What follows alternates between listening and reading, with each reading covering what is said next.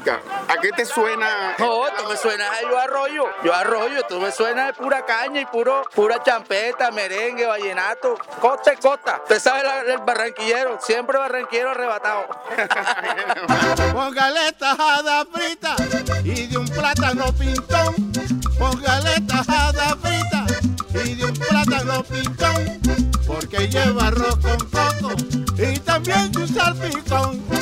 La música de, de- de- de los costeños, Aníbal Velázquez. Sí, es la lógica, es la lógica, yo creo que tiene que ser la lógica. Porque ¿con, qué, con quién se ponen guarachosos y sabrosongos en un baile? Con Aníbal Velázquez. Comienza un nuevo episodio de Sazón y Sabor y nos trasladamos a la localidad metropolitana de Barranquilla, una zona que cuenta con 26 barrios, entre los cuales se halla una importante oferta musical y gastronómica, comenzando porque ahí nos encontramos con un maestro de maestros, el gran Aníbal Sensación Velázquez, el rebolero dueño del sucundú que con su guaracha y acordeón ha sido artífice de la historia de la gozadera de los barranquilleros. Maestro Aníbal Velázquez, hablamos nosotros de la música y de la comida en Barranquilla y sin duda un referente, un personaje que ha puesto a gozar no solo a, los barranquilleros, sino al Caribe entero y a Colombia, ha sido usted. Y, y lo encontramos aquí en la localidad De metropolitana. ¿Por qué es que Aníbal Velázquez ha puesto a gozar a tanta gente? Bueno, porque es que la verdad que yo le pongo un sugundú, un swing, y eso únicamente lo tengo yo. Ese, un- yo siempre he dicho que tengo un sucundú. O sea, eso quiere decir sabor y gusto. Que le cambié lo que es el aire del, del vallenato y lo, y lo puse pues con, con- como más rapidez en el, en el género pues que, que tiene el vallenato. Entonces el vallenato lo, lo que hice fue variarlo, poniéndole un poquito más de vida, más rítmico, porque el vallenato muy poco se baila, porque tiene que ser un vallenato que sea sabrosongo para que la gente lo baile. Claro. Pero la gente antes no bailaba, sino tenían el vallenato era para tomar ron y, y, y parrandear. Y usted llegó a revolucionar. Llegué yo a revolucionar y le puse un guarachazo, una música que yo saqué que pensé que era guaracha lo que estaba haciendo, porque a mí me gustaba mucho lo que era la, la sonora matancera. Y resulta de que me salió fue la guaracha de Aníbal Velázquez. Y ese sucundú, ¿hace cuántos años lo está pro- poniendo usted eh, a, a- sonar y a vacilar a los barranquilleros? Comencé por ahí a ponerse su conducto por ahí el 77 años. Que comencé yo a sacar discos y a, y a poner a la gente a bailar. En el referente musical que nosotros hemos recorrido, todo lo que hemos escuchado, por ejemplo, en la época de las verbenas, el picono, siempre nos referencian a Aníbal Velázquez. ¿Qué significa eso para usted? Bueno, para mí eso es maravilloso, me, me siento feliz. Eso quiere decir que, que todavía hay Aníbal para el rato, porque yo me doy a querer con todo el mundo, con el negrito, con el blanco, con el niño, con el rico, con el pobre. Con quien me trata, yo lo trato divinamente bien para que me quieran. ¿Cuáles son esas verbenas que usted recuerda en las que fue a poner a gozar a la gente en esta ciudad de Barranquilla? Me descubrieron fue ya en el- mi kiosquito. Eso era del difunto Víctor Reyes. Yo ve- venía de, de- hacer una, un ensayo y yo llegué a tomarme unos frescos porque lo que vendían era fresco allá. Y un fresco, y ponte bien, ¿de tú? Porque me conocía. Víctor Reyes. Digo, no, hombre, acabo de venir a tocar casualmente. Yo venía acá, characa y acordeón, los muchachos que están conmigo. Dije, ¿por qué no te tocas una piececita aquí? Digo, si me la vas a pagar, te la toco. Pero mentira, eso quedó en nada. No, dame unos frescos ahí, total, tres frescos. Y dame los frescos. Oye, tú, ¿por qué no le pones sin a esto aquí? Y, yo pongo la agrupación y tú pones esto una una tarimita ahí. El hombre me, me, me escuchó. Hombre, tienes razón, ¿verdad que sí? Y ahí comenzó el hombre a, hacerme caso, a ponerle sin esa vaina y pues, pues, presenté. La primera, la, primera presentación anun- anunciaron a Aníbal Velázquez y su conjunto, alternando con Nucira Machado. Entonces, imagínate, dos grupos ahí y eso fue éxito. Y el, el domingo otra vez más, más gente todavía. De ahí salíamos nosotros para otro sitio que se llamaba el Carioca, ahí enfrente donde estaba este, el Jardín Águila, enfrente era el Carioca. De ahí tocábamos nosotros hasta, la, hasta las 2 de la mañana. Eso se llenaba, eso era un carnaval, en carnaval era peor. Eso iban disfraces de toda clase.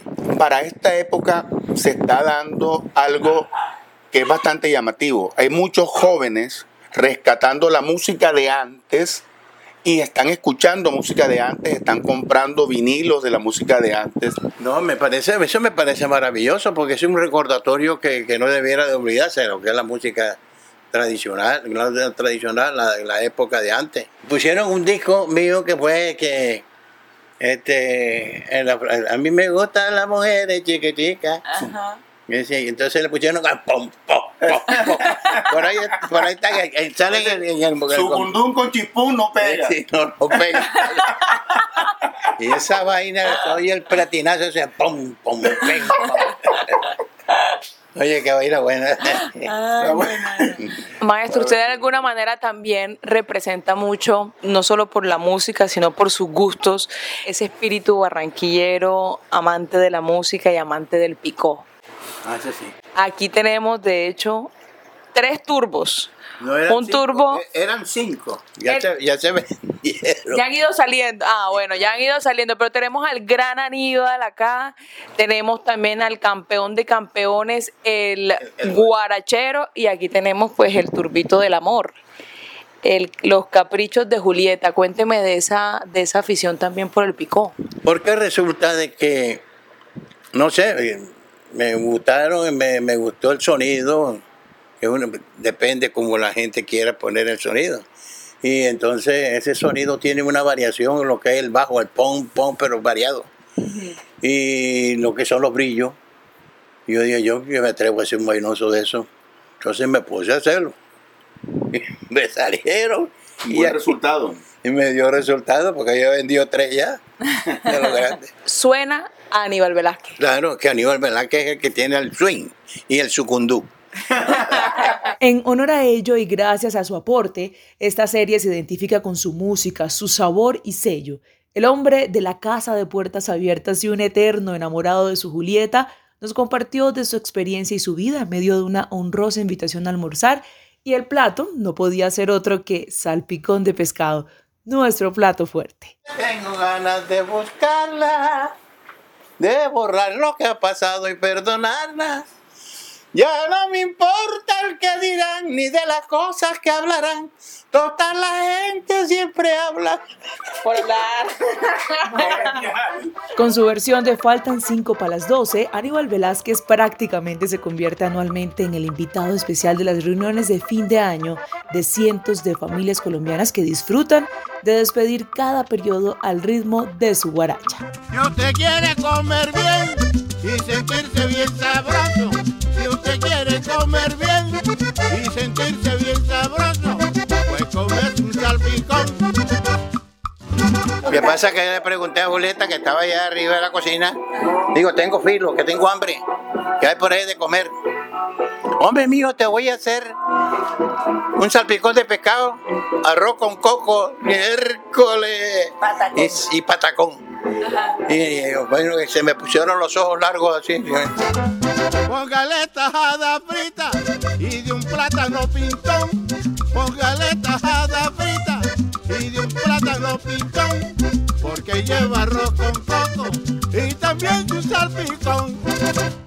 tan salpicón de pescado y arroz con coco, salpicón de pescado y arroz con coco.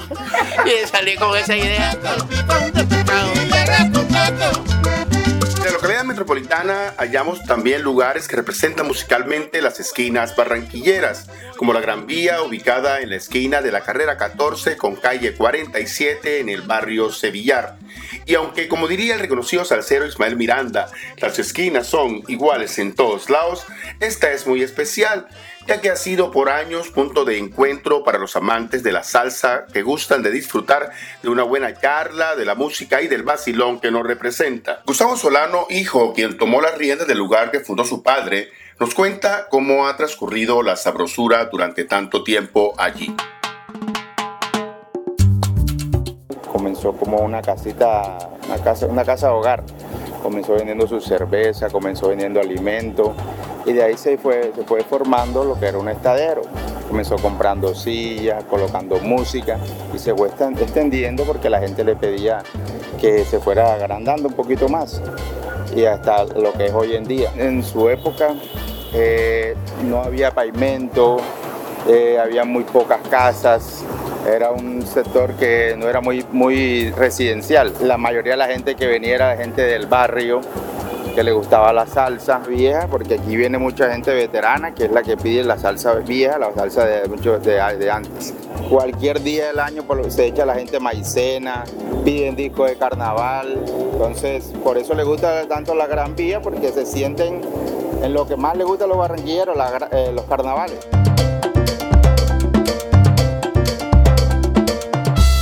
La localidad metropolitana tiene múltiples sabores. Recorrimos varios sectores para disfrutar algunos de estos y fue así como llegamos a la Ciudadela 20 de julio, donde nos encontramos con Ana Adela Polo, una de las tantas vendedoras informales que por 20 años ha vivido de la venta de fritos en los alrededores del Estadio Metropolitano Roberto Meléndez.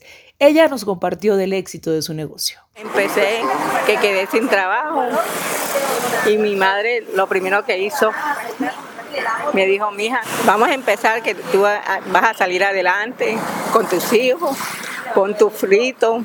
Empecé con tres libras, después los años fueron pasando, hice 15 libras de, masa de maíz, yuca. Lo primero que vendía eran las arepas de dulce con las arepas de huevo. Y de ahí seguía haciendo hasta ahora nuevamente de edad de como 15 años comencé a hacer las papas y, los patacones. La mayoría de la gente ahora son más persiguiéndolos. Ahora hasta el 22 la gente le gusta más el patacón. No sé qué está pasando con las arepas de huevo. En ese momento la cogí, en, en, el momento en que usted abrió, que vendía las arepitas de dulce y todo esto, ¿cómo era la acogida? ¿Cómo, cómo, cómo fue recibida su venta de fritos? Porque anteriormente este negocio viene ya siendo, como dicen por ahí, de, de los viejos. La mayoría de la gente conocía a mis padres, yo, ellos son los que hacían las arepas de dulce. Yo seguía haciendo esa profesión y con ese que nos hemos quedado y nos hemos sostenido con eso. Yo principalmente tengo arroz de pollo, patacón relleno, arepa ahora venezolana que dicen arepa chorreada, este, arepa de huevo, arepa de dulce, carabañola, las empanadas, el bofe que no me falla porque también es una, una comida profesional para mí aquí que la vendo bastante. Los fritos de la señora Ana Adela en la Ciudadela merecen ser probados. Acá en la Ciudadela 20 de julio, en los alrededores del Metropolitano, a dónde se va a comer bueno y a rumbear bueno. Bueno, digamos ahí en la Torre del Pescado. En la Torre del Pescado ahí, un buen comedero ahí. Y como tal, hay bastante comida buena, el pescado que tú quieras, o sea, la comida que tú te quieras comer y es buena y barata. Y segundo, eh, el talero Johan, vía las torres. Ahí meten prácticamente de lunes a, de lunes a lunes, meten picó y un estadero bueno que, se llena y es un ambiente familiar.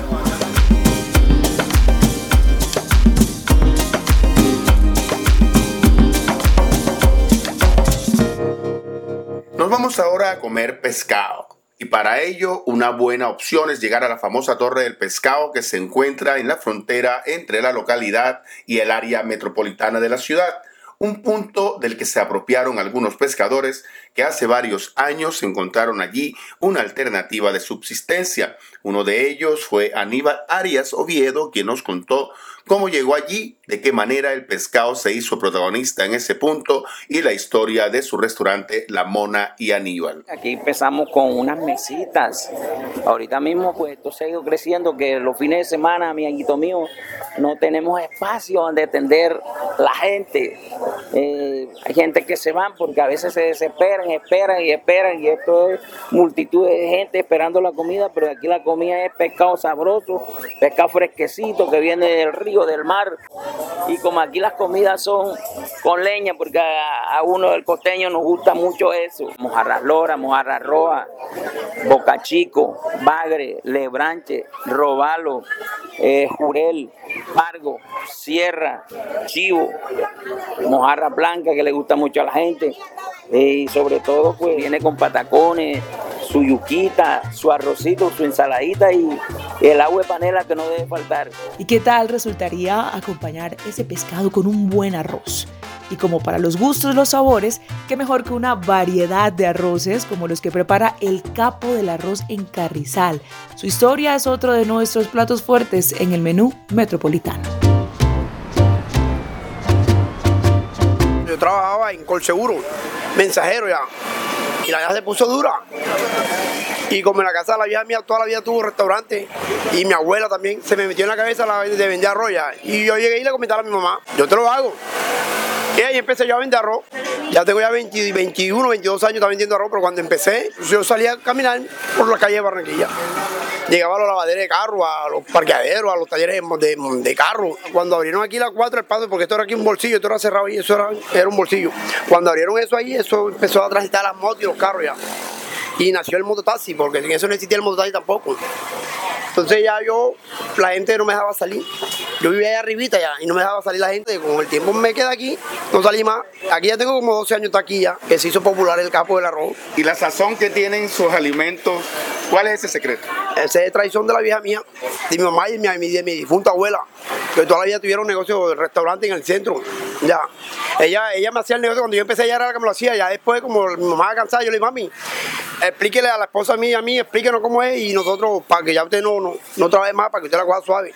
Y la vieja nos explicó a nosotros, a mí y a la mujer mía, nos enseñó. Mi mamá nos enseñó a nosotros. Ya. O sea, que fue usted un excelente alumno. Claro, claro.